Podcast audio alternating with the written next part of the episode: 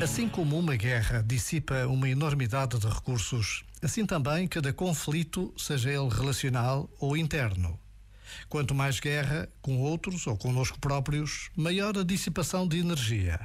O cansaço pede então que paremos a respirar. Pede que nos sentemos à mesa das negociações, a expandir possibilidades. Ganhar consciência do que vai cá dentro é meio caminho para recuperar a paz e o merecido descanso. Já agora, vale a pena pensar nisto. Este momento está disponível em podcast no site e na.